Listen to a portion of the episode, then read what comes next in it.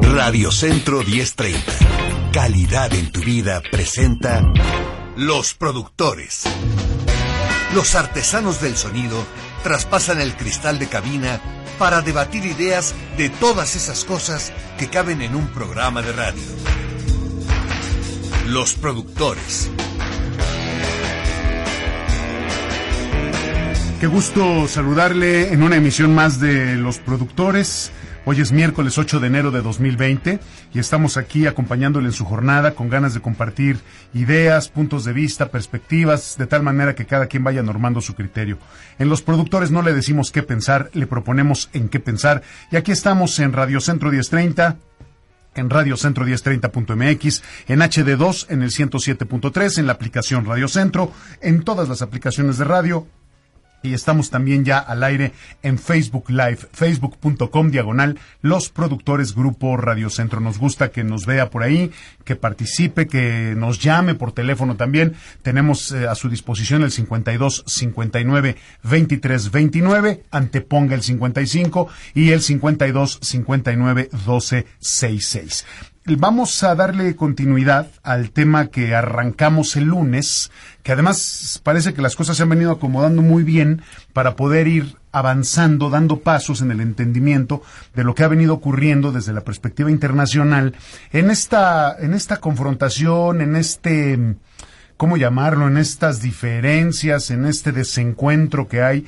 entre Estados Unidos e Irán y todos los países que están vinculados. Eh, no se puede uno deslindar de todo el panorama mundial, de todo el tablero, de todo el mapa, pues porque evidentemente estamos interconectados. Hasta México sale por ahí medio raspado, aunque no queramos. Por, y, sobre todo nosotros quiero pensar desde la perspectiva económica, es en donde más, y la presión política, ¿no? Creo que hay dos, dos vertientes ahí por las que navegar en el tema de México, pero creo que México, no sé, salvo la mejor opinión de los que estamos ahora aquí en la mesa, creo que México habría que dejarlo un poquito hacia el final y primero tratar de entender cómo están las cosas, en, cómo han avanzado y qué lectura podemos hacer. En ese sentido, me da mucho gusto saludar a mi querido Ricardo Silva. Querido Ricardo, ¿cómo estás? Buenas tardes.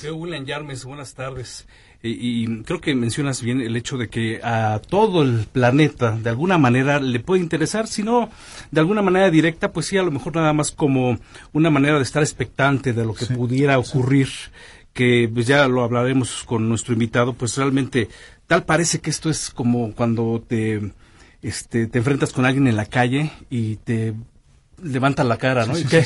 pues qué, pues órale, ¿no? Y, de ahí no pasa, ¿qué me ves? ¿no? Y ya, ah, y se da la vuelta, ¿no? Y no, no pasa nada. Tal parece que así va la cosa, pero pues México tuvo una acción muy importante. Recuerda en 1979 cuando fue derrotado Mohamed Reza Pahlavi, el último Shah, eh, de, Irán, el último de la dinastía Pahlavi que estuvo en México, estuvo en Cuernavaca, y la prensa de aquel momento, yo recuerdo estas páginas a color que salían en los periódicos dominicales, eh, de sociales, pues salían los lujos y las excentricidades que tenía el, el de Irán, los platos con filo de oro, su escolta, en fin, era una cosa muy, muy, este, muy interesante que a México lo ponía en un lugar muy destacado en el sentido de que, pues como país neutral, podía recibir a quien se le diera la gana, y pues bueno, de alguna manera México, pues sí, se ha tenido cierta eh, eh, cierta eh, participación en este conflicto, por decirlo así, porque es ahí precisamente cuando sale de, Irán el Cha, que pues comienza esta esta escalada que de las que cual somos testigos ahora porque sube al poder un régimen en de los ayatolas que vive, pues tú nos dirás mejor, Irving Gatel, eh, vive 13 años atrás, 13, 13 siglos atrás, en el pasado, ¿no? Pero, pero bueno, este, ya, este, ya platicaremos largamente a lo largo de esta hora. En efecto, ya, ya, ya dijiste quién está aquí con nosotros, Irving Gatel, historiador y colaborador de la agencia informativa Enlace Judío. Eh, él está especializado en el tema del conflicto de Medio Oriente. Eh, Irving, pues te agradezco muchísimo a nombre de los productores eh, que hayas aceptado estar aquí con nosotros y que podamos conversar sobre este tema para tratar de entenderlo un poco mejor. Eh, siempre el análisis político, geopolítico, económico, pues te obliga a tratar de entender cómo se interconectan todos los actores, ¿no? Cómo, cómo se interrelacionan.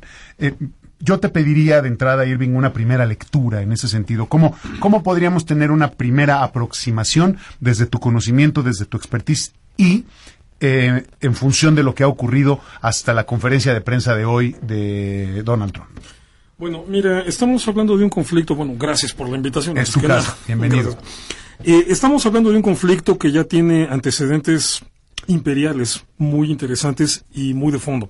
O sea, de hecho, la presencia rusa y estadounidense, sus intereses ahí son los más recientes. Irán es una potencia imperial desde tiempos de Ciro el Persa. Desde Persia, desde tiempos de los aqueménidas. Entonces, estamos hablando aquí de un choque en este momento. Una de las grandes quejas que hay es esta cuestión. Es que el imperialismo gringo, bueno, perdón, también está el imperialismo iraní. De hecho, el punto que más desequilibra la geopolítica de Medio Oriente desde hace 40 años, o sea, justamente desde eh, la Revolución Islámica del 79, es que eh, Irán es el país que tiene hasta la fecha el proyecto expansionista más agresivo. Y bueno, como parte de ese proyecto expansionista ya tiene el control de Siria y tiene el control del Líbano. Y está intentando implementar su control en Yemen por medio de la guerrilla Houthi para establecer una especie de pinza que pueda rodear a sus dos enemigos históricos, que son Arabia Saudita por cuestiones confesionales al interior del Islam, de chiitas contra sunitas, que de hecho ese es el peor, la, peor crisis, potencialmente hablando, en Medio Oriente. Y eh, con Israel, por cuestiones meramente abstractas, ideológicas, religiosas. Pero bueno, entonces es en este marco que Medio Oriente ha venido siendo siempre una cuestión de equilibrar las fuerzas que están con Irán y las que están en contra de Irán, pero bueno, antes era más complejo porque Arabia Saudita también estaba en contra de Israel, luego se han estado contentando, pero ahora apareció el Estado Islámico, que es una potencia salafista, es decir, sunita radical, que también está en contra de Arabia Saudita porque son sunitas, pero no tan radicales, obviamente en contra de Israel, en contra de Estados Unidos, en contra de Rusia, en contra de Turquía y en contra de Irán. Entonces, bueno, siempre ha sido un juego de equilibrios muy difícil. Ahorita ya con la casi derrota del Estado Islámico, vuelven a aflorar las diferencias entre Estados Unidos e Irán, que habían estado más o menos coordinándose para el combate al ISIS. Y bueno, y en el marco de esta cuestión eh, explota todo el asunto, primero por este ataque que deja como resultado un eh, contratista estadounidense muerto, la represalia estadounidense de bombardear las posiciones de estas milicias iraquíes pro-iraníes, la respuesta de atacar la embajada y medio quemarla, y de repente una respuesta que nadie se esperaba de parte de Estados Unidos, de eliminar al militar más poderoso de Irán. Entonces, de repente la cosa escaló mucho. Bueno, ayer vimos el último estertor de esto, pero había varios indicios que nos aclaraban que esto no podía pasar a mayores. Y es que, pese a todo, la capacidad de respuesta de Irán es muy limitada. Y lo estamos viendo en la guerra civil en Siria. o sea, Israel ha bombardeado cualquier cantidad de posiciones iraníes, destruyéndoles infraestructura, eliminando generales también, tanto de Irán como de Siria como de Hezbollah Irán no se ha lanzado a una respuesta puntual. Amenazas muchísimas, pero ninguna respuesta puntual. Entonces, Estados Unidos calculó bien que la capacidad de respuesta de Irán iba a ser muy limitada y curiosamente lo vimos ayer, un ataque que me atrevo a decir que es casi teatral. O sea, le avisas primero a Irak que vas a atacar, entonces Irak tiene tiempo de avisar a Estados Unidos, de movilizar a la gente para que nadie salga herido. al final de cuentas nada más destruyes un poco de edificios y dañas el piso. Y te presentas ante tu gente diciendo, matamos 80 gringos, porque eso fue la versión oficial de, Irán. de Irán, mucho antes de que siquiera se revisaran los daños. Y, bueno, das la cara de que ya hiciste algo, que ya tomaste un poco de venganza, ¿no? Claro que no se compara con haber perdido a Qasem Soleimani, estamos hablando de general de... O sea, el equivalente tendría que ser eliminar al secretario de Estado o al secretario de Defensa de Estados Unidos. Sí, sí. Entonces, pero de esa manera, bueno, Irán ya, eh, el régimen cumple con sus fieles, eh, la reacción de Trump lo dice todo. Ayer mismo en la noche que dijo, bueno, al rato doy un mensaje a la nación, a la mera hora dijo, no, lo doy mañana. y todo está bien varias veces. Exactamente, o sea que realmente no hubo víctimas estadounidenses, no hubo víctimas iraquíes. Al principio se hablaba de tal vez cinco heridos. Mala suerte, hubo víctimas ucranianas, suecas, en un avión, bueno, iraníes, eh, por una cuestión completamente colateral. Pero entonces estamos viendo un panorama eh, que realmente no es tan grave en cuanto a la posibilidad de una conflagración en ese lugar. Los antecedentes son muy complejos. Evidentemente, Irán y Estados Unidos prefieren dejarlo por la paz. Estados Unidos tenía la iniciativa ahorita, porque el bombardeo de cualquier manera era pretexto suficiente para que Trump ordenara un bombardeo masivo. No lo hizo. Anunció sanciones económicas. Se fue por esa ruta que era más, se veía venir, que era la más lógica, la más viable. Ahorita el temor ya nada más es que Irán intente activar su otra línea, que es la todas las redes de grupos terroristas o grupos radicales que ha venido construyendo, que Qasem Soleimani vino construyendo durante varias décadas al frente de las fuerzas Quds y sobre todo de Hezbollah. Eh, o que eh, las milicias proiraníes en Irak de repente se aloquen y cometan otro ataque. Recordemos que ellos fueron los que empezaron esta escalada. Podrían empezar otra. Bien, pues ahí está un panorama central muy general, muy interesante, que me da la impresión que está envuelto en un forro de cuestiones meramente políticas y económicas. En el caso de Irán, eh, esta idea, ¿no? De una, una campaña de comunicación eh, que quiere resolver una crisis, ¿no? O sea, la autoridad iraní diciendo ya respondimos y matamos gente, haya sido cierto o no, ¿no? En ese sentido. Y la otra, pues Estados Unidos, a mí lo que me, me llama mucho la atención, no soy experto en el tema, pero yo veo claramente que la balanza se inclina hacia los intereses políticos de Donald Trump y su reelección. Tal cual. No veo otra cosa más. Me preocupa que, que no haya pruebas contundentes de lo que dice Trump que está pasando eh, a veces creo que la, la pantalla con la que se quiere tapar la realidad es, es, mucho más delgada de lo que uno se imagina, o, hablando en los términos de Trump, el muro que él quiere construir para que no se vea la realidad no es lo suficientemente, suficientemente alto ni, ni, ni, grueso como para contener realmente lo que pasa, pero creo que detrás de toda esta situación solamente estamos viendo el reacomodo de las fuerzas políticas tanto en Estados Unidos como en el mundo y Trump está jugando las cartas para, para fortalecerse jugando, corriendo muchos riesgos. A veces parece que no se da cuenta que está aventando el comodín al centro de la mesa. No sé si me explico. Cuando digo que juega diciendo, o sea, si tengo, nada más déjame terminar esta idea y a ver qué dice Irving y, y complementa, Ricardo, por favor lo que, lo que yo alcanzo a ver y lo que alcanzo a leer es que Trump no ha cumplido con las leyes de acuerdo con lo que se pide en Estados Unidos para poder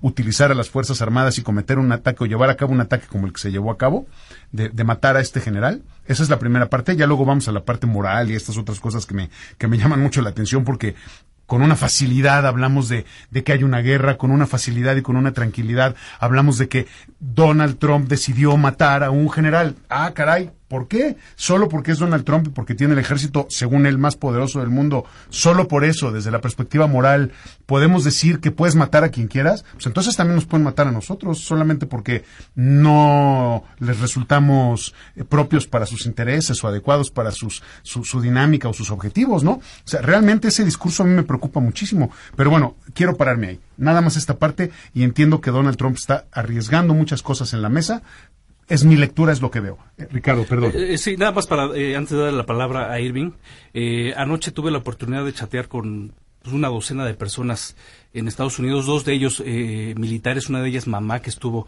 ahí en, en, Irak, precisamente en una de las bases que fueron atacadas, y ella comentaba, esto es un teatro. Realmente Irán no puede salir al mundo árabe diciendo fui bombardeado y no hice nada estas bases que están bombardeando son bases que sí efectivamente están asignadas a los Estados Unidos, pero casi nunca eh, están ocupadas. Casi abandonadas. Casi no hay gente. Entonces, lo más seguro, dice, es que eh, Trump va a salir diciendo, sí, ya, nos atacaron. No hubo heridos, pero pues ya, vamos a pararle ahí. E, e, eso fue alrededor de las 10 de la noche. Y el resto de las personas, que pues a lo mejor una docena no hacen eh, una encuesta, pero sí, el resto, la totalidad de las personas lo que menos quieren es, guerra.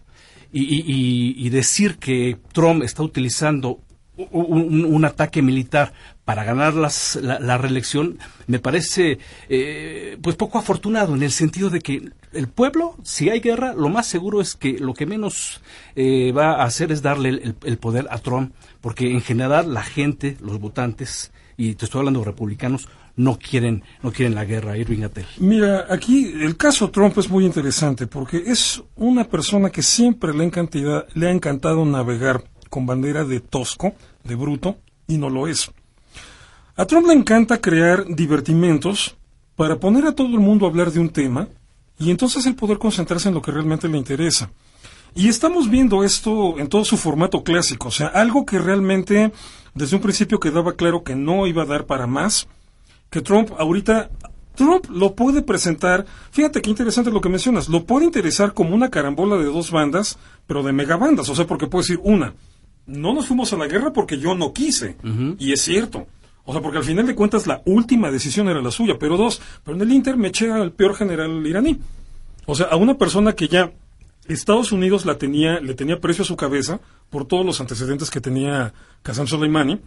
Y, o sea, hizo lo que ningún otro presidente se había atrevido. Se echó un general iraní, puso a Irán contra las cuerdas y al final de cuentas, cuando tenía toda la justificación para irse a la guerra, no lo hizo. ¿Y quién es Soleimani? Yo creo que le hemos dedicado mucho tiempo a Trump y a Estados Unidos, y a Soleimani lo ponemos nada más como un secretario de Estado. no, pero no es solamente eh, eso. No, es que de hecho eh, manejaba un rol muy interesante porque él estaba encargado de las, de las operaciones externas. O sea, era una especie de secretario de defensa, pero de operaciones externas que eso obviamente refleja la naturaleza expansionista e imperialista de Irán. O sea, tú pones un secretario de defensa para el, ejército que está en tu país, pero no pones a, no tienes una guardia de élite, las fuerzas Quds, ni nombras a un general para que esté al frente de ello, para que se encargue de las operaciones iraníes en el exterior. Entonces, Soleimani, al mando de las fuerzas Quds y de todo lo que es exterior, significa que es el que estaba en el tope de todas las agrupaciones Irán, pro-iraníes o iraníes que se han dedicado sobre todo al terrorismo. La más importante de todas es Hezbollah. Entonces, eh, Soleimani venía siendo el jefe de todos ellos. Entonces, todo el terrorismo que Irán ha financiado o promovido en el mundo eran órdenes de Qasem Soleimani. ¿Están incluidos Hamas y Boko Haram, por ejemplo? Eh, Boko Haram sí, eh, Hamas no. No originalmente porque Hamas es un grupo que se funda dentro de la línea sunita. O sea, Hamas no surgió por una iniciativa chiita, sino por una iniciativa sunita. Pero Irán lo adoptó y lo ha financiado y lo ha apoyado y lo ha asesorado durante todos esos tiempos. Entonces, si no en su origen, sí en la práctica. Y Boko Haram, sí, sí. Exactamente, sí. Eh, Aquí estamos hablando de un montón de grupos eh, que han estado siendo financiados por eh, los grupos extremistas islámicos. Boko Haram también ha tenido contacto con el Estado Islámico. Aquí es ya un poco más ambiguo el asunto porque como ya estás fuera del contexto árabe, esta diferenciación entre árabe y persa no pesa tanto, o entre sunita y chiita, no pesa tanto. Entonces son las maneras en las que los grupos extremistas han intentado ir eh, extendiendo sus, eh, digamos, sus redes, sus posibilidades de controlar o de influir, sobre todo de desestabilizar. Y en este sentido, el responsable de todo eso en Irán era Qasem Soleimani, o sea, una monedita de oro no era. Ahora, en, la prensa, pues cuando no tienes todos los datos y, es muy difícil estar en la cabeza de los, ¿no? De los actores, ¿no? Saber qué piensa Trump, pues imagínate. Pero lo que tenemos y nuestra obligación es un poco poner escenarios, un poco hacer perspectiva de qué puede pasar o qué es lo que está sucediendo. Eh, sin, sin obviamente decir esta es la verdad, esta es la neta del planeta. Desgraciadamente he escuchado muchos medios que dicen, no, esto es lo que está ocurriendo. Bueno, y tú cómo lo sabes, ¿no? O sea, pero sí podemos especular, podemos jugar a eso. Bueno, jugando a la especulación, ¿no? Estamos haciendo todo el Una, va, una sola pregunta en dos, en dos líneas. Una, ¿por qué no hacer como el Chapo? si de veras este hombre es tan peligroso y ha cometido crímenes internacionales, pues ¿por qué no capturarlo y enjuiciarlo? Y dos, ¿Será que hay una lista, digamos, de las personas más buscadas como la tiene el Mossad, por ejemplo? Mossad tiene una lista de líderes este, terroristas. En cualquier momento. Y, en algún momento dicen, yo tengo localizado a fulano que está en tal aeropuerto, va a estar a las 3 de la tarde, ¿qué hacemos? Y ya ellos reciben órdenes si se lo echan o no. En este sentido, podría ser que Soleimani esté en esta lista y cabe señalar que Estados Unidos es quien da la cara, pero quien participa en esta localización e identificación del terrorismo está Francia, está Inglaterra, está Alemania, que obviamente por un terror descomunal a que haya terrorismo en sus países, pues obviamente no lo mencionan. Claro. Exactamente, sí. Todas las redes de inteligencia del mundo están participando en esto. Mira, el problema de arrestar, o sea, de irte a un proceso judicial que habría que llevarlo a la Haya, en este caso un proceso judicial contra alguien como Soleimani, pues es que para eso sí necesitabas invadir. O sea, no le puedes mandar la ficha roja de la Interpol a Irán y esperar que Irán te lo va a entregar. Obvio no. Entonces, para esta cuestión de arrestarlo y procesarlo, sí habría tenido que necesitarse una invasión, literalmente con ese objetivo como la de Noriega en Panamá. exactamente igual. Entonces, no, en este caso mm, no hay negociación posible. Si quieres deshacerte de ese nivel de líderes, es de un cañonazo. Punto. Ahora, eh, los servicios de inteligencia en este caso funcionaron muy bien porque estaba leyendo que Estados Unidos tuvo un rango de tres minutos para realizar el ataque. Eso, en términos de un ataque de este nivel de precisión, es muchísimo tiempo. O sea, se podían rascar la panza mientras hacían el ataque porque funcionaron muy bien coordinadamente los servicios de inteligencia. Y están involucrados todos esos. Te pasó, se faltó uno muy importante, el israelí. Claro. O sea que eh, obviamente son servicios de inteligencia que siempre tienen el interés de tener la mayor contención posible al terrorismo y siempre están monitoreando todo esto. Esto, de hecho, un punto que casi nadie menciona, pero que es obvio en realidad, es que ahorita quien más miedo tiene con toda esta coyuntura es Irán. Porque oye, ¿me pueden matar a Qasem Soleimani así de fácil? O sea, realmente, bueno, una, están dispuestos. Dos, pueden. Tres, lo hacen. Entonces, ahorita realmente, quien está teniendo que irse con los pies de plomo más marcadamente es Irán. Entonces, bueno, no me extraña que al final de cuentas optaran por bombardear bases que estaban básicamente vacías, donde sabían que no iba a haber daños, que de todas maneras notificaron, eh, así como para que el asunto no pasara de ahí y esperara que Trump no se fuera a locar. Trump con ese panorama tenía, lo tenía todo perfecto, le salió la jugada perfecta te deshaces de un enemigo, te pintas como el que no quiere la guerra, o sea, te vas por la línea política, etcétera.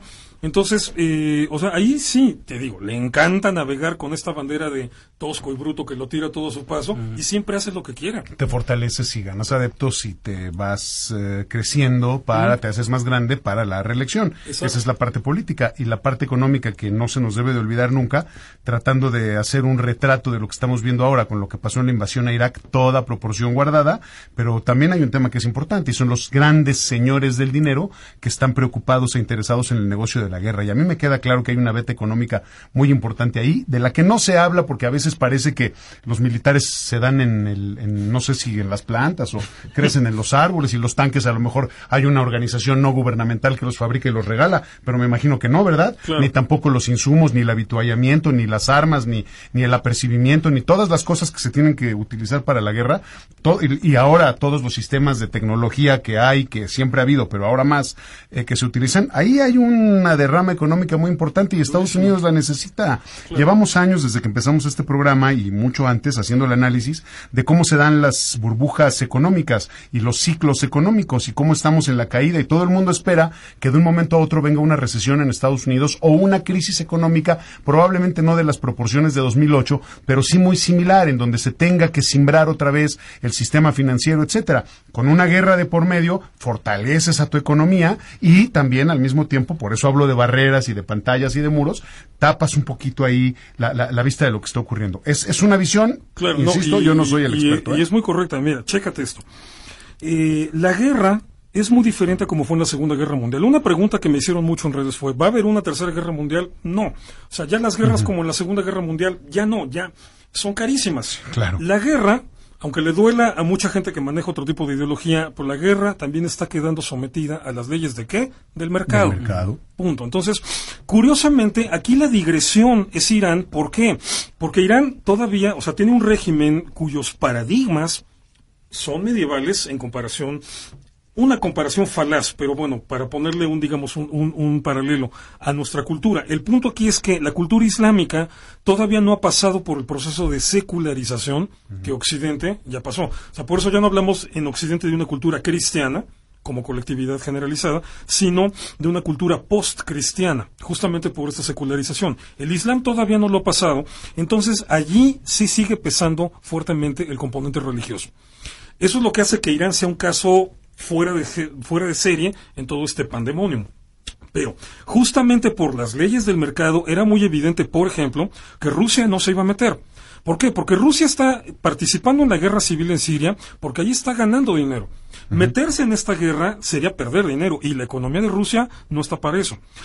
Curiosamente, con esta cuestión que de repente brincan los precios del petróleo, que 3.5, 4% se estuvieron moviendo, ¿no? Entonces, curiosamente en ese punto salen ganones todos. Vamos, sale ganón Estados Unidos, sale ganón Irán y Rusia, que tienen economías petrolizadas, pero la de Irán está en crisis, la de Estados Unidos no. Entonces también es una apuesta a decir, ok, vamos a repartir dinero, pero en condiciones seguras que hacen que a mí me toque la mayoría. Eso, esa fue otra postura de Trump. Entonces sí, pues, tienes a más gente contenta en Estados Unidos. Los, los productores de petróleo ahorita están felices porque estos, aunque la bonanza dure 3, 4, 5 días, una semana, son montones de millones, de dólares. Exactamente. Entonces, ahorita también hay que ponerle atención a eso. Las guerras tal y como se están manejando entre los grandes países, entre las grandes potencias, ahorita ya más bien tienden a respetar las leyes del mercado, en el sentido de me voy a meter una guerra si eso me va a dejar dinero. Si no, ¿para qué me meto? Eh, el punto discordante aquí con Irán es que justamente como tiene el paradigma completamente diferente, paradigma digamos arcaico, eh, ellos sí pueden apostarle a vamos a destruir al final de cuentas, ¿qué es lo que trata el terrorismo? Meterle terror a la población para que no salga, para que no salga y no haga qué? Compras. Y al no haber compras, se, se desmorona el mercado. Entonces, digamos que es una visión kamikaze de lo que hay que hacer con el mercado, ¿no?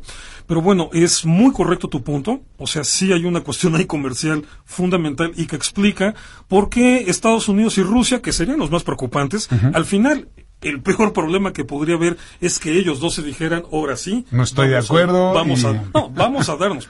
no están de acuerdo nunca, pero que dijeran, vamos a darnos. Eh, no, lo que se ve es que ya son dos potencias que ya entendieron que es mejor pelearse en la cuestión comercial eh, y no en una guerra que los hiciera desangrarse económicamente. Bueno, menos Rusia, porque Putin sabe, mira, Putin será muchas cosas, pero no tiene un pelo de tonto. Él sabe que una guerra a mediano o largo plazo lo desfondaría económicamente y lo reventaría como reventó Gorbachev en 89.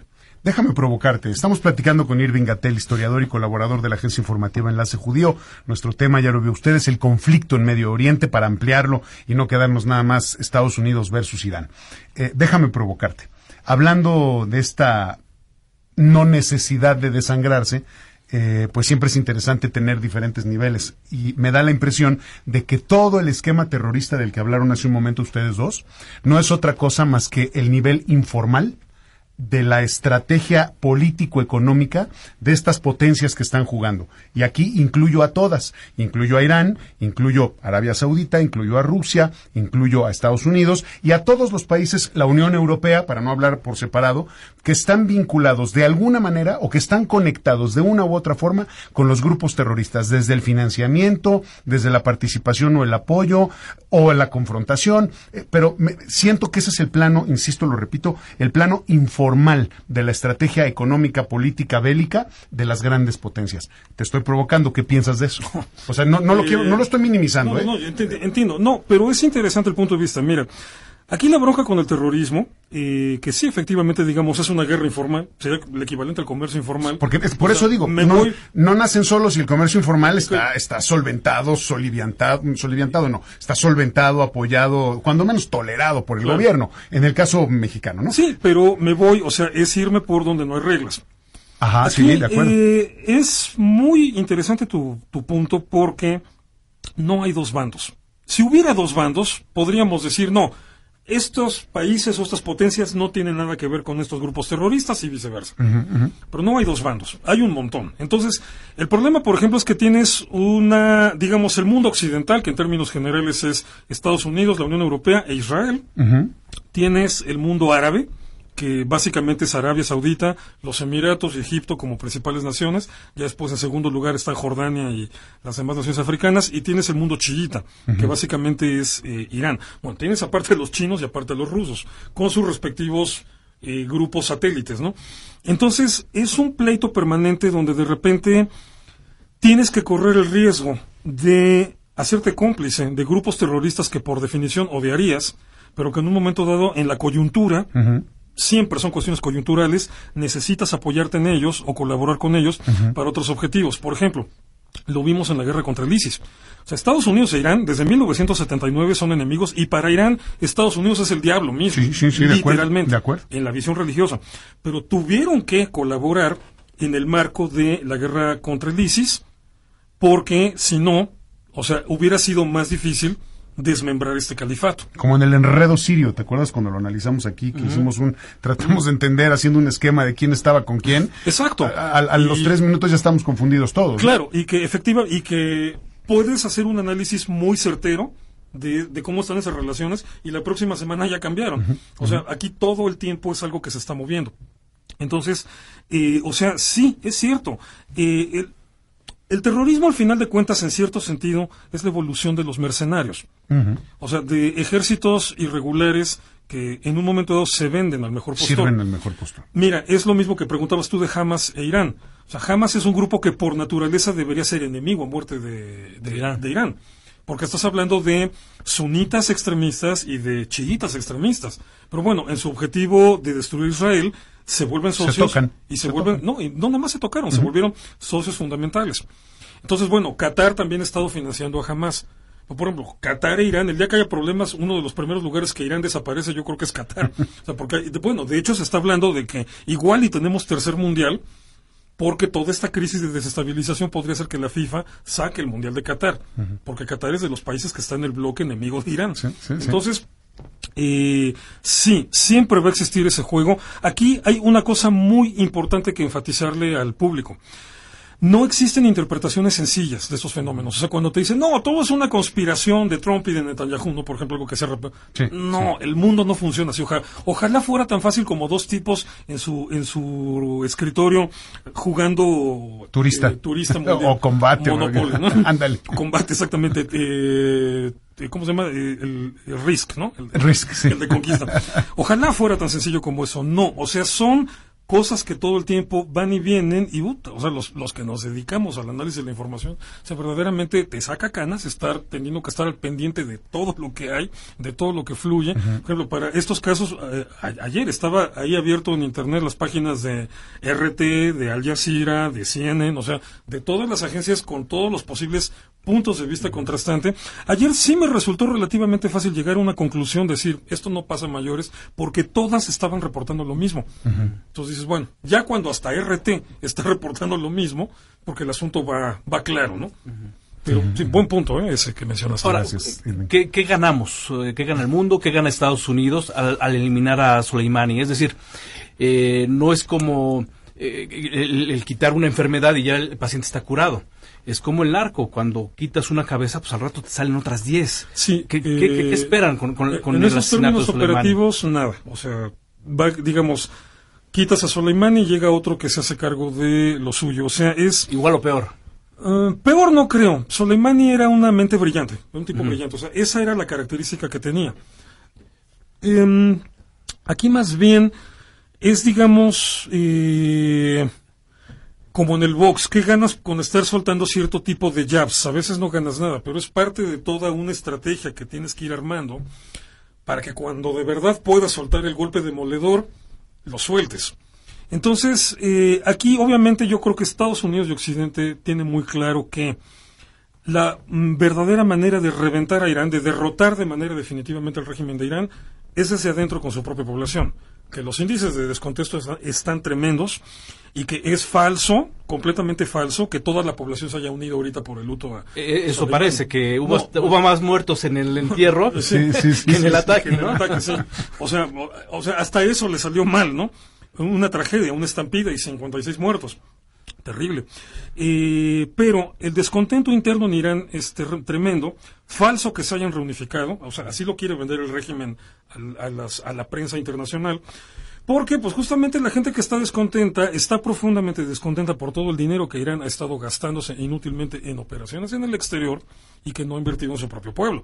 Y bueno, parte de ese esquema de gastarse el dinero en el exterior era Qasem Soleimani. Y aparte la parte agresiva. Y en un marco de manifestaciones que ya han dejado más de 1.500 muertos entre los manifestantes de noviembre para acá, digo, el descontento ahorita en Irán está tremendo. Entonces, por eso la reacción de Trump es muy lógica. Más sanciones. Voy a ahorcarlos más. Para seguir eh, provocando, eh, exhibiendo el fracaso administrativo del gobierno de los ayatolas y que sea la propia población iraní la que los lance hacia afuera.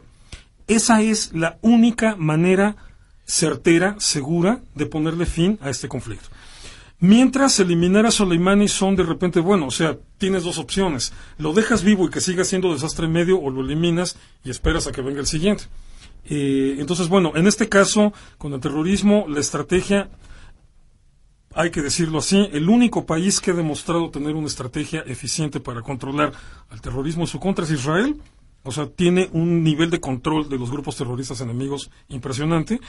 Y esa estrategia siempre ha incluido la eliminación de las cabezas, aunque surjan otras.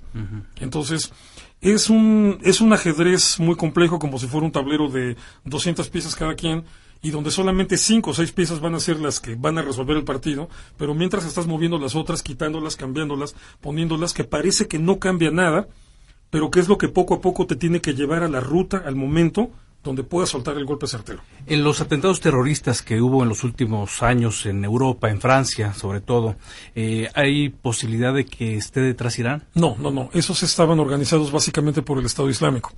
Ahí el conflicto era con el ISIS, con el salafismo, con el sunismo. No, al contrario.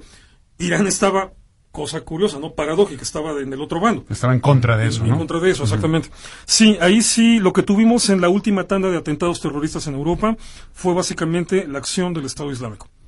Y eso sí hay que dejarlo bien separado. Que curiosamente eh, los militares iraníes pues junto con los rusos, pues casi sacan a, a- al, al ISIS de Siria, pero no quiere decir que con esto se, se acabe el peligro en Medio Oriente, No, se por los supuesto que no. terroristas. Por supuesto que no. O sea, Como eh, dices, baja uno y surge, surge Claro, otro. o sea, eh, Irán se tuvo que involucrar en esa lucha porque el Estado Islámico de repente también eh, logró una expansión territorial enorme en muy poco tiempo, justo en el territorio donde Irán tenía su expansión propia territorial. O sea, estás viendo la repetición del pleito de asirios contra babilonios en la antigüedad.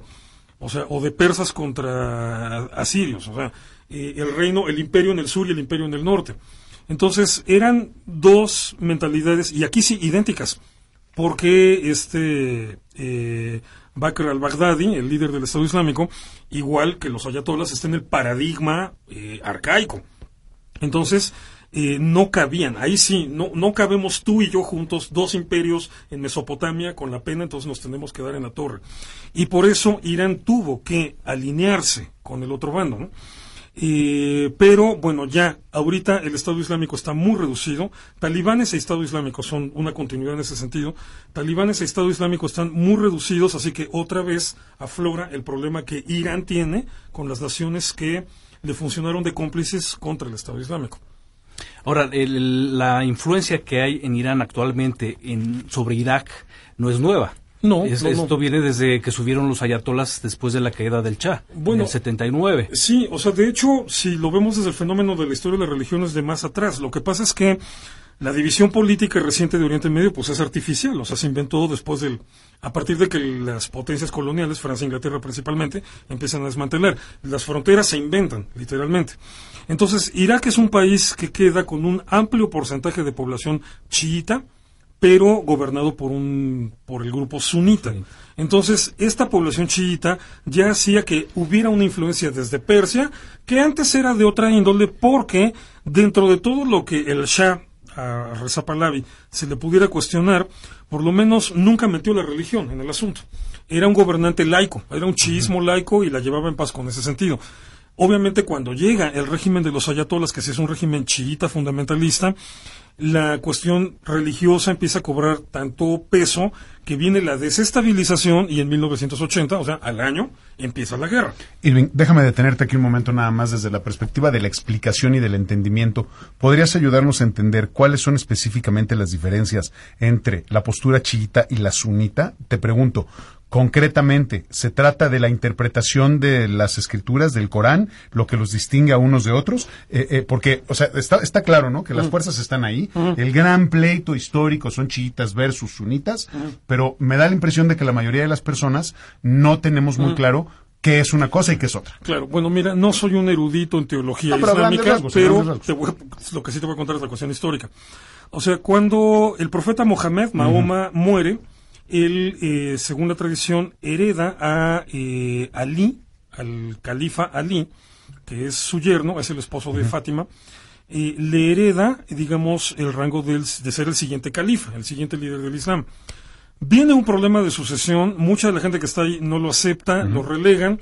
Entonces vienen otros tres califas y al final de cuentas Ali puede ocupar el, el puesto. Entonces, bueno, hasta ahí el Islam se mantiene cohesionado. Y estable, digamos, Y es ¿no? mm, estable, Más o menos. no, más o menos, pero por lo menos cohesionado. El problema es a la muerte de Ali, porque entonces toda la bronca de sucesión que ya se había dado vuelve a reventar y ahí sí se parte de manera definitiva los que apoyan a la descendencia directa de Ali con los que están con los otros califas. Y es lo que va a marcar la diferencia entre sunitas y chiitas. Entonces, obviamente, cada grupo ve al otro como un grupo hereje.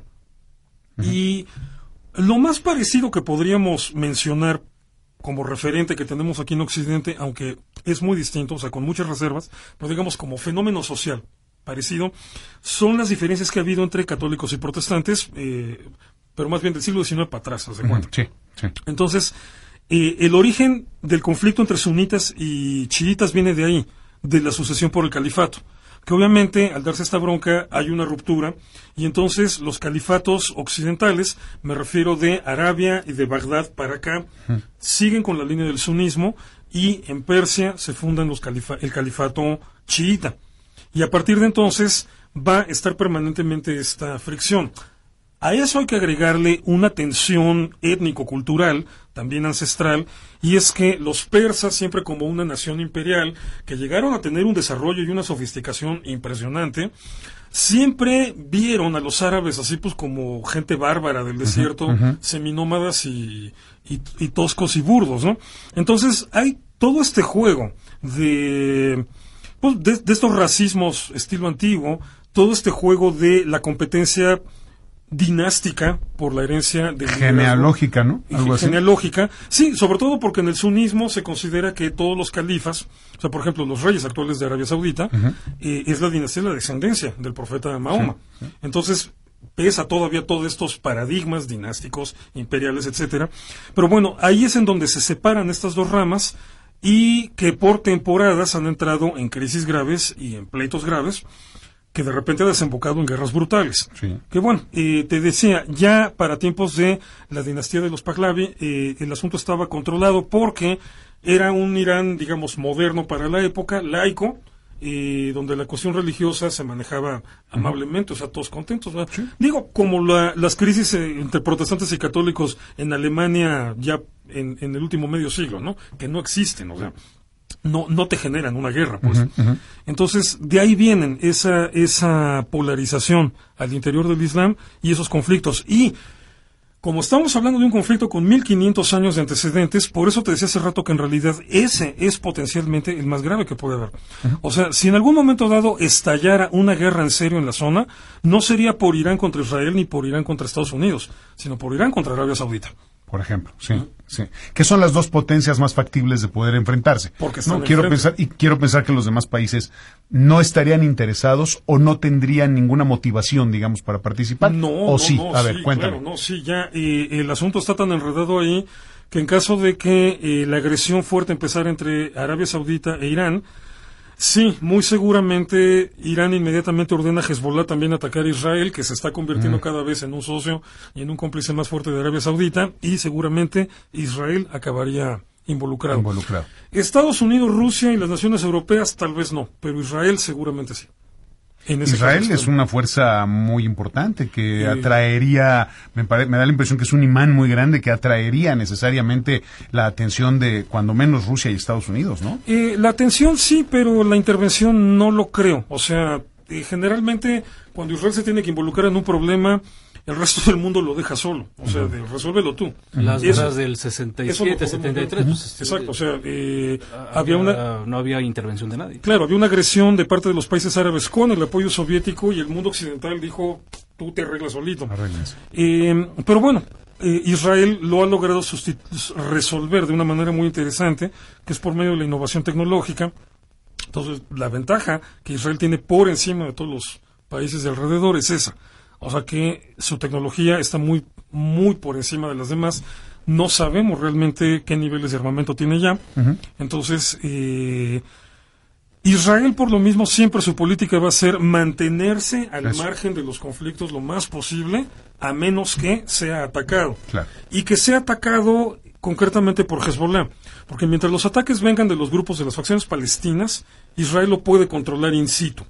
Pero si se mete Hezbollah, si es más de casa, digamos, ¿no? El tema con Palestina, ¿no? Valga la expresión. Sí, es un, problema, sí, en un territorio súper chiquito.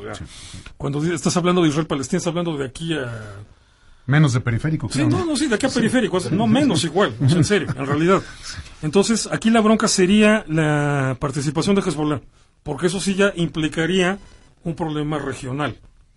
Ahora, hay, hay un escenario en el que podamos ver en algún futuro, a lo mejor no próximo, pero en que eh, sobre todo la- las facciones sunitas, estamos hablando de Arabia Saudita, tengan mejor entendimiento y acuerdo con Israel, en el- pensando en que Israel tiene tecnología y ellos tienen dinero. No, ya Sumadas lo ambas viendo. cosas, eh, Ya lo estamos viendo, o sea, eh, una consecuencia muy rara, casi casual, fortuita, de todo el relajo de la pésima política de Barack Obama en Oriente Medio, pues fue pésima, fue que obligó a Estados Unidos, perdón, a Israel y a Arabia Saudita a empezar a entenderse, sobre todo por el empoderamiento que tuvo Irán en ese momento.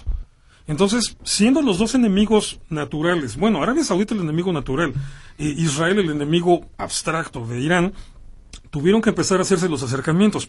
Hay otro factor también ahí bien importante, que es el relevo generacional. El rey, este, el príncipe Mohammed ibn Salman, que es ya prácticamente quien está ejerciendo todo el poder, aunque la corona todavía la tiene el papá. Pero Ibn Sa- eh, Mohammed ibn Salman tiene que 44, 45 años de edad, es decir, es un árabe para quien la guerra de Yom Kippur, que fue el ulti- la última, la última, eh, el último agarrón en serio entre árabes e israelíes, es un dato del libro de historia. O sea, para No lo él- vivió. Exacto, eso y el Cid campeador son lo mismo. Para la generación de Mohammed ibn Salman, o sea, toda la nueva generación de políticos saudíes, la única realidad es que desde 79 los enemigos, los que siempre han estado ahí, fregue, fregue, a veces como cuchillito de palo, a veces más en serio, son los iraníes. Entonces, es una nueva generación, incluso ya lo puedes ver en mucho de la prensa árabe, saudí, una generación que no entiende el conflicto con Israel. No es necesario. O sea, ¿qué nos ha hecho Israel? Nada, ya.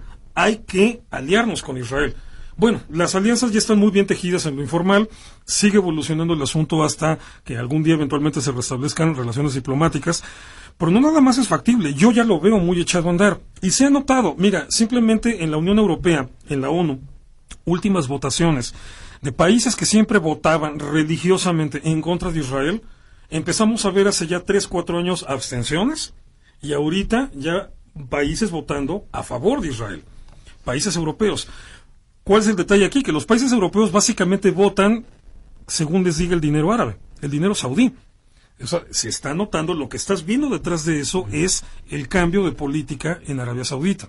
Entonces sí es muy factible, hay muchas perspectivas de que Israel y Arabia y los Emiratos, porque entrarían también, terminen por integrar un bloque económico. Imagínate, tú lo dijiste, tecnología israelí, dinero árabe. Imagínate qué bloque económico. Rusia ya se está lamiendo los bigotes con eso, porque justamente por eso Rusia no ha interferido con Israel en la guerra civil en Siria. Israel ha podido bombardear todo lo que quiere Irán y Rusia no se mete. ¿Por qué? en las barbas de los rusos. Exactamente, porque Rusia sabe que a mediano y largo plazo Irán no es negocio. Irán está en crisis. El negocio lo tienen Arabia Saudita e Israel. Ahora, fíjate qué panorama. Si colapsa el régimen de los ayatolas y sube un nuevo régimen que se ponga del lado de Occidente, que firme la paz con Estados Unidos, con Israel y con Arabia Saudita, factiblemente un régimen que también se integra a este bloque económico. Entonces, no nada más estarías hablando de Israel y Arabia Saudita, también estarías hablando de Irán, que Irán ya reactivando su economía con el apoyo internacional de salir de su crisis, o sea, se puede convertir en un bloque económico interesantísimo y pues obviamente la nueva guerra dirigida por el mercado, lo que quieres no es destruirlo, sino aprovecharlo. Lo que quieres es ver qué tanto puedes hacer con esa gente para ganar dinero. Entonces, sí, son escenarios factibles. Hace cinco o seis años habría sido irreal todo lo que te estoy diciendo ahorita. Pero después de cómo se fueron moviendo las cosas, que te digo, cada semana cambian, y después de cómo se fueron moviendo las cosas, no es improbable eso. ¿De qué estamos hablando cuando te refieres a que hay descontento en la población iraní eh, a causa de- del fanatismo, del fundamentalismo Sí. religioso? ¿Qué, qué están viviendo No, en general? El, el principal descontento es a causa de la crisis económica. Eh, Irán está arruinado. País con niveles altísimos de inflación. Y todas las broncas que empezaron en octubre, todas las manifestaciones vienen por un alza terri- terrible en los precios de los combustibles. O sea, Irán ha sido uno de los principales productores de petróleo y tiene una crisis de combustibles terrible. Entonces, lo que la gente está harta es de vivir en condiciones muy difíciles, es decir, rayanas en la pobreza porque hay una pésima administración, una pésima política económica y los ayatolas no la arreglan y no la arreglan y no la arreglan. Bueno, se supone que para eso está Rouhani, el presidente, pero y al final de cuentas las directrices las ponen los ayatolas, pero es que están gobernando con criterios religiosos.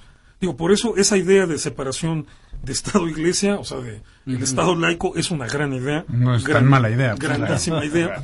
Entonces, en Irán, básicamente el problema interno es la crisis económica.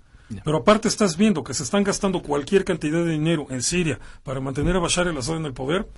Si el público, la, la gente, mucha gente en Irán dijo ya basta. Sobre todo por eso también. La gente de 40 años de edad o menos es gente en la que le hablas del Shah de Irán y es como hablarle de Ciro el persa. Probablemente lo vio en alguna foto, ¿no? Exactamente, o sea, es un dato de historia. A mí, yo lo único que he vivido es el régimen de los ayatolas y la crisis económica. ¿Cómo me o sea, me vas a platicar que el Shah era malísimo y tú me salvaste? No, o sea, es un severo problema de todas las revoluciones a lo largo de la historia, no entender cuando viene el cambio generacional. Eh, nos está mandando nuestro productor eh, una nota de hace 10 minutos en donde informan que dos cohetes Katiuska cayeron este miércoles cerca de la zona verde de Bagdad reportó el ejército de Irak. Al parecer, pues no, no hay bajas, es otra vez en un campo abierto. Y esto, al parecer, interpreta el medio que es, un mensaje, es como respuesta al mensaje de Donald Trump en, el que anunció poderosas sanciones económicas contra Teherán. y atacas Irak, ¿no? Entonces, o o sea es, te digo, es un, es un juego al que ahorita terminó el round, lo ganó Estados Unidos by far away, o sea, eliminaron al máximo general iraní, o sea, no hay nada posible para comparar con eso, y están empezando a afilar cuchillos para ver por dónde se van a pegar la siguiente tanda.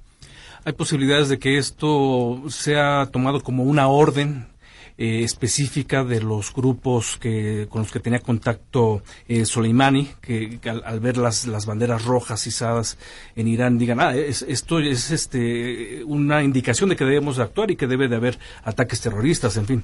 Claro, es probable porque al final de cuentas los que habían anunciado desde ayer que, o sea, después del bombardeo iraní, las brigadas eh, pro-iraníes en Irak fueron las que dijeron, ah, ok, pero sigue luego nuestra venganza, ¿no?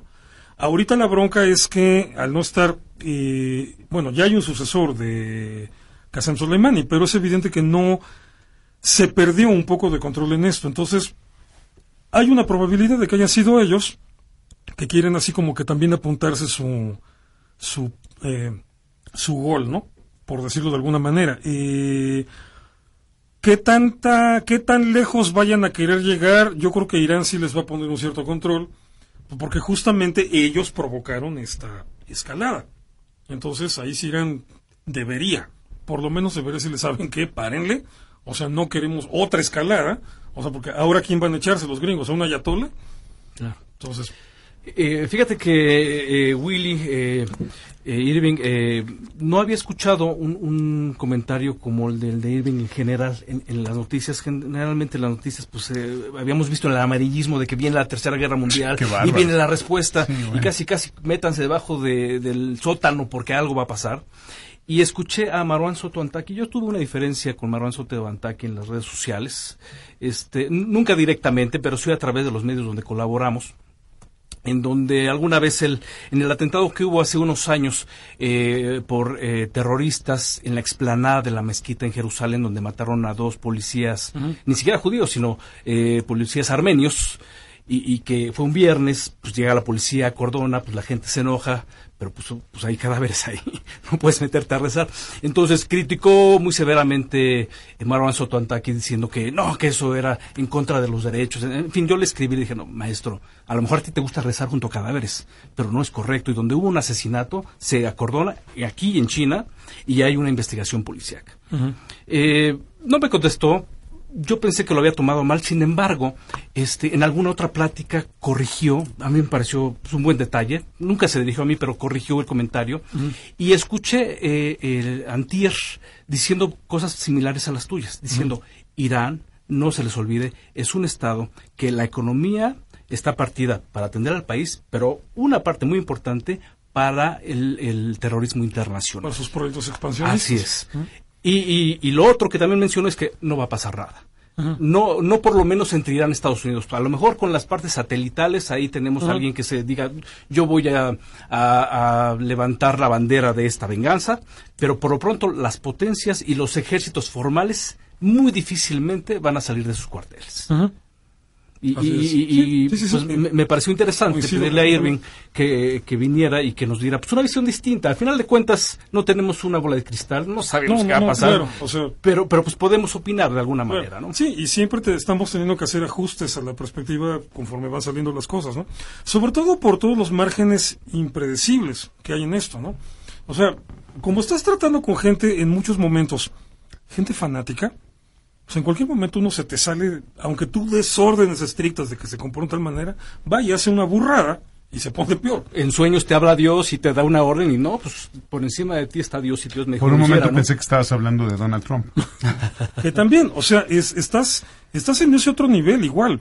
O sea, eh, cuando me refiero a cosas impredecibles, me refiero a de los dos lados del océano.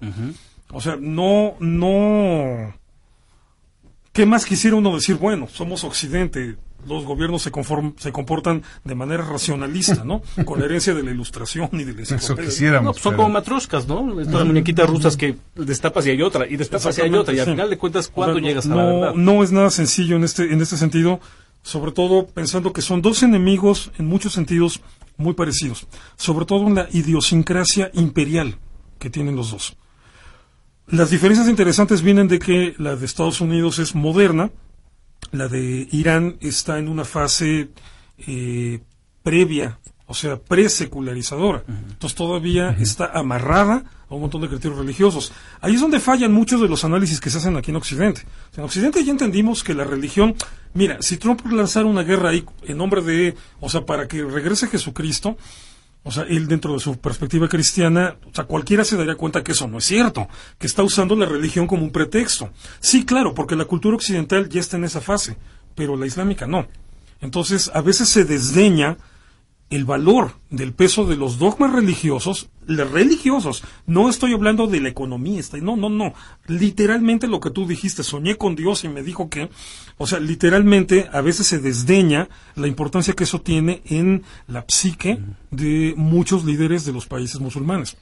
Y lo que hay que decir es que Irán pone en el mismo saco a Estados Unidos, a nosotros, a Canadá, es decir, a todo lo que huela a distinto a ellos. Claro, a todo lo que no sea chiita. Claro. Porque también además, además. de Arabia Saudita para allá, todos son infieles. Sí. Punto, son infieles. Ah, te pueden tratar con cierta condescendencia cuando les resultas un infiel útil. Como cuando eh, las relaciones de Cuba o las relaciones de Venezuela, ¿no? Exactamente. A, mí me resulta muy curioso, eh, como anécdota, un, amigo muy querido, eh, Laura Alvarado, jefe de producción en, Televisa Radio, él, enamorado de Cuba, iba muy seguido a Cuba y le llamaba la atención que le decían, hermano mexicano, ah, pues ahora, y entrar a un negocio, ah, hermano mexicano, para todo hermano mexicano, hasta que una vez se atrevió a preguntar, eh, oiga, perdón, pues usted cómo sabe que soy de México? Y el cubano le decía, pues muy fácil, estás moreno, hablas español, pero vistes como gringo. sí, es decir, fuera de nuestro contexto, pues nosotros somos tan gringos como los tejanos. O, los, franceses son, eh, son tan gringos como los neoyorquinos. Es decir, no, no hay matices en decir, ah, tú eres más capitalista y tú menos, ¿no? Claro, que es lo que, o sea, de repente, si no nos informamos mucho, nosotros vemos a un iraní y a un saudí idénticos. claro, o un chino o un coreano, ¿no? Exactamente, y un japonés. Y a ver, dile a un japonés que parece chino también te puedes meter en problemas. O sea, eh, es cierto, o sea, al final de cuentas somos la cultura occidental. O sea, con todo y por ejemplo, los que somos de la minoría judía, o los que fueran incluso de las minorías musulmanas aquí, como cultura, como bloque cultural, o sea, somos la herencia de la Europa cristiana, y ya por el proceso de secularización podemos definirnos como cultura post-cristiana. Algunos utilizan el término judeo-cristiano, no es tan preciso, pero bueno, eh, culturalmente somos lo mismo. Sí, los matices que puede haber entre un gringo, bueno, y ni siquiera entre un gringo y un mexicano, entre un gringo de Arkansas con un gringo de Nueva York, o sea, son completamente diferentes.